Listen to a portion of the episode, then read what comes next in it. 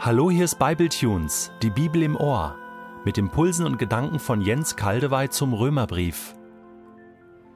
Ich lese in der neuen Genfer Übersetzung Römer 8, die Verse 26 bis 28.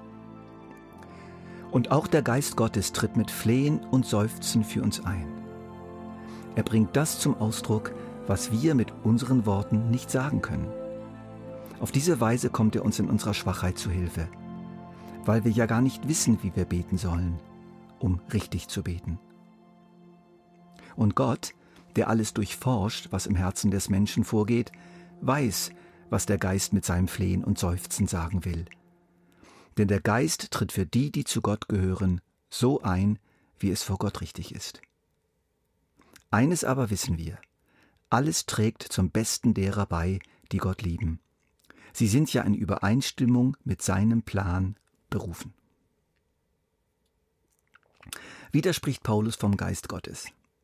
Das Kapitel ist voll von ihm. Er steckt in allen Ritzen des Kapitels und meldet sich und sagt, Hallo, hier bin ich. Rechne mit mir, lebe mit mir, stütz dich ab auf mich, lass mich dir in allem helfen und dir in allem zur Seite stehen. Wir hatten im bisherigen Verlauf des Kapitels 8 gesehen, dass die Gabe des Geistes die Antwort Gottes auf den Glauben ist. Der Geist Gottes ist sozusagen die lebendig gewordene Rechtfertigung. Der Geist Gottes ist Jesus in uns, der die Forderung der Gerechtigkeit erfüllt und uns frei gemacht hat vom Sog der Sünde, die uns nach unten zieht. Er zieht uns nach oben. Heute und hier macht er das, mit unserem Herzen, unserem Sinnen und Trachten. Er richtet uns sozusagen immer wieder auf Gott aus. Doch eines Tages zieht er weit darüber hinaus unser ganzes Menschsein nach oben. Er wird unseren Leib verwandeln, von innen her und ihn herrlich machen. Jetzt leben wir in einer Zwischenzeit. Die ist nicht einfach. Der Geist ist zwar da, lebt in uns und wirkt, aber andere Dinge sind auch noch da. Unsere alte Natur, unser sehr begrenztes Wahrnehmungsvermögen, die Unsichtbarkeit Gottes und sehr vielfältige Leiden und Probleme.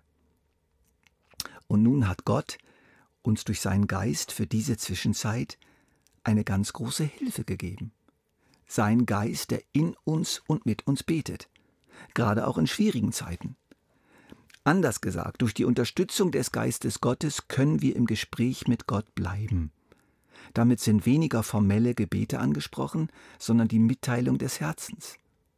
Gebet als Beziehung, Gebet als Kontaktaufnahme. Es betet in uns, mit Stöhnen und mit Seufzen. Manchmal können wir das in Worte fassen, manchmal nicht. Ende der 90er Jahre, um mein 50. Lebensjahr herum, begann mein Gebetsleben sich bedrohlich zu verändern. Bis dahin war ich fast 30 Jahre dabei gewesen, im Gebet viele Worte zu machen. Das war auch nicht schlecht. Ich betete oft lange und intensiv.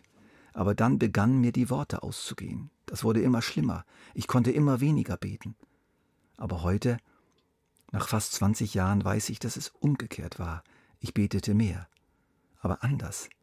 Ohne Worte oder mit weniger Worten. Mehr mit dem Herzen als mit der Zunge.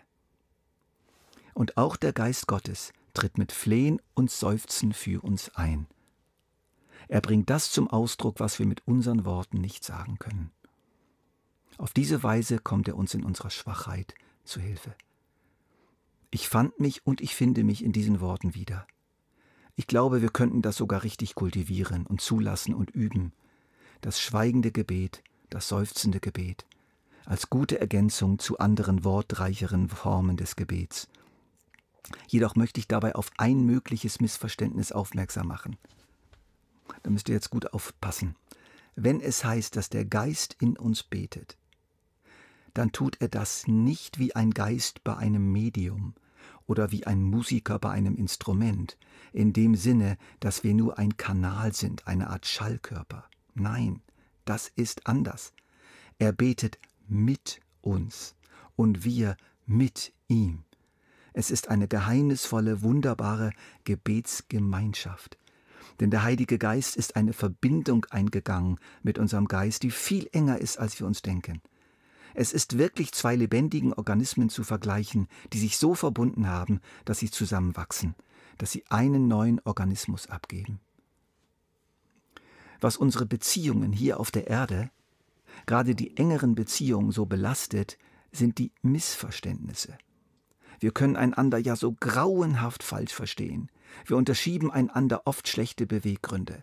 Wir hören zwar die Worte, die gesagt werden, aber deuten diese Worte falsch, weil wir das Herz dahinter nicht erkennen. Eine große Hilfe, es hier etwas besser zu machen, ist das Buch Die fünf Sprachen der Liebe mit seinen Folgebänden und Variationen.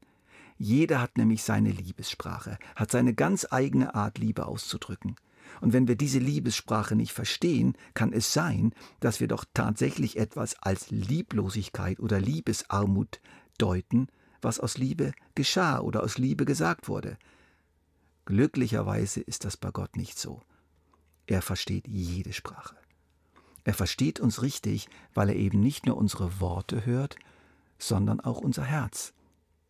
Es kann sogar sein, dass, was unsere Worte angeht, wir völlig falsch beten, echt daneben liegen. Doch Gott hört den aufrichtigen und liebenden Schrei unseres Herzens.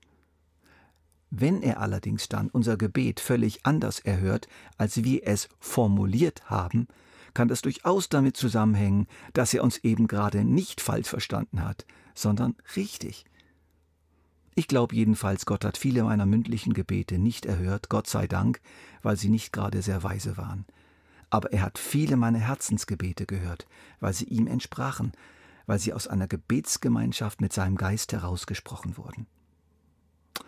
Das ist die eine große Hilfe, die uns gegeben wurde für die leidvolle Zwischenzeit, die Zeit der Hoffnung.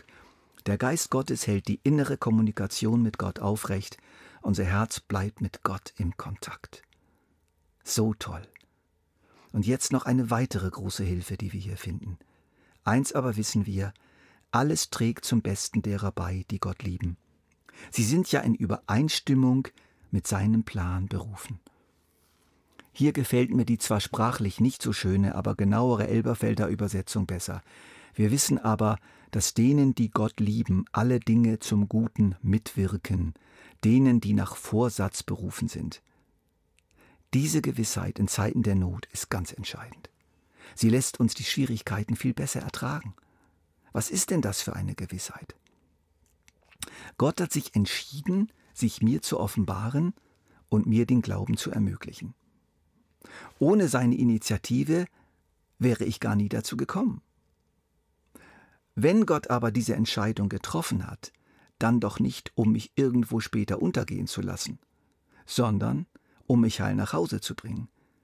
Deshalb wird er alle meine Umstände, alles, was mir begegnet, inklusive alles Leid, so wenden und drehen und dosieren und begleiten, dass es mich vorwärts bringt auf dem Weg zu ihm und nicht zurückwirft. Es dient seinen Plänen mir nie sogar.